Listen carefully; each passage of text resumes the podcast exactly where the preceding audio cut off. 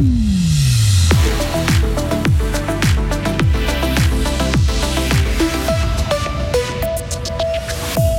Gauthieron se mesure à Zurich. Grosse partie en perspective ce soir. Un conducteur pris en chasse entre Onance et Lantigny. La police lance un appel à témoins. Les braquages de bancomates en forte hausse en Suisse. Le canton de Fribourg n'est pas épargné. Et puis quelques rayons de soleil cet après-midi avant un week-end souvent nuageux, parfois pluvieux. Il va faire 8 degrés aujourd'hui, vendredi 3 février 2023. Bonjour Sarah Camporini. Bonjour Mike, bonjour à toutes et à tous.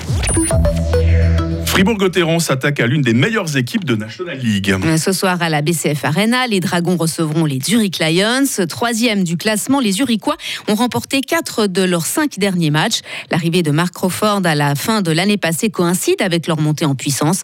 L'attaquant fribourgeois Kylian Motet en dit plus sur ce nouvel entraîneur. On s'adapte aussi en regardant les vidéos. Euh, on sait dans, la façon dont ils jouent, donc ce sera à nous de faire notre jeu à nous et puis euh, pas trop réfléchir sur, euh, sur ce qu'eux ils font. C'est Zurich, hein, donc on connaît, on sait que euh, voilà, déjà changer le coach quand ils sont déjà au classement, c'est quelque chose de spécial. Mais, mais voilà, ça c'est leur souci. On sait que, que c'est une équipe qui est très forte, qui ont des très bons joueurs, des bons gardiens. Donc euh, voilà, s'ils sont quatrième, c'est pas pas pour rien. Donc c'est à nous de montrer aussi que si je me trompe, on a gagné là-bas, donc euh, que c'était pas juste une, une erreur. Gauthieron est actuellement sixième du classement et ce soir le match entre les Fribourgeois et les Zurichois démarra à 19h45.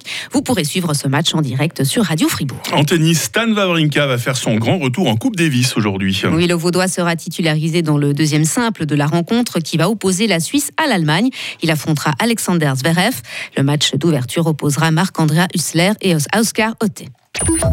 Cet appel à témoins de la police maintenant, Sarah. Il concerne un automobiliste pris en chasse hier après avoir forcé un banal contrôle de police à Onance. Le conducteur a pris la fuite en direction de Lantigny, commis plusieurs infractions dépassant d'autres véhicules de manière téméraire et roulant à vive allure dans la localité alors qu'un bus scolaire prenait en charge des élèves. Il s'est arrêté peu après l'école primaire, a tenté de s'échapper à pied avant d'être rattrapé, mis en joue et finalement maîtrisé par les policiers. Cet homme de 56 ans domicilié dans le canton de Vaud circulait sous le coup d'un retrait de permis.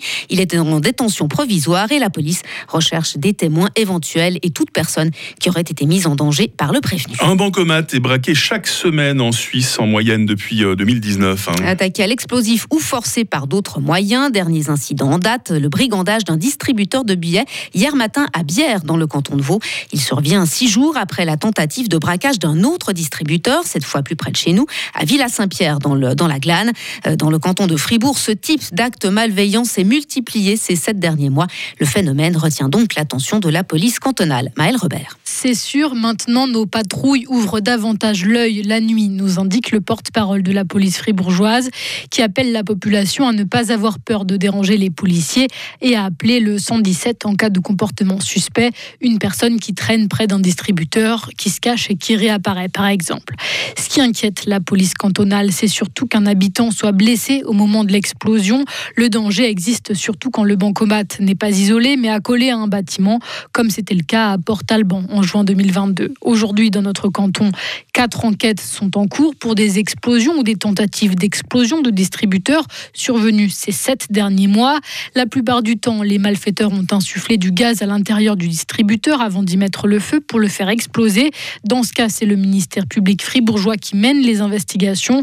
En revanche, lorsque des explosifs sont utilisés, comme à Rossens en octobre, l'enquête est confiée au ministère public de la Confédération. De leur côté, pour dissuader les malfaiteurs, les banques sécurisent de plus en plus leurs installations, soit en plaçant des systèmes d'alarme, soit en déployant des dispositifs qui rendent les billets de banque inutilisables en cas de casse. Et puis enfin, Sarah, réformer le système des retraites n'est pas simple, mais indispensable. La première ministre française, Elisabeth Borne, l'a affirmé hier soir sur France 2, alors que l'Assemblée nationale doit examiner ce lundi le texte en question, mais ce dernier provoque une forte contestation dans le pays.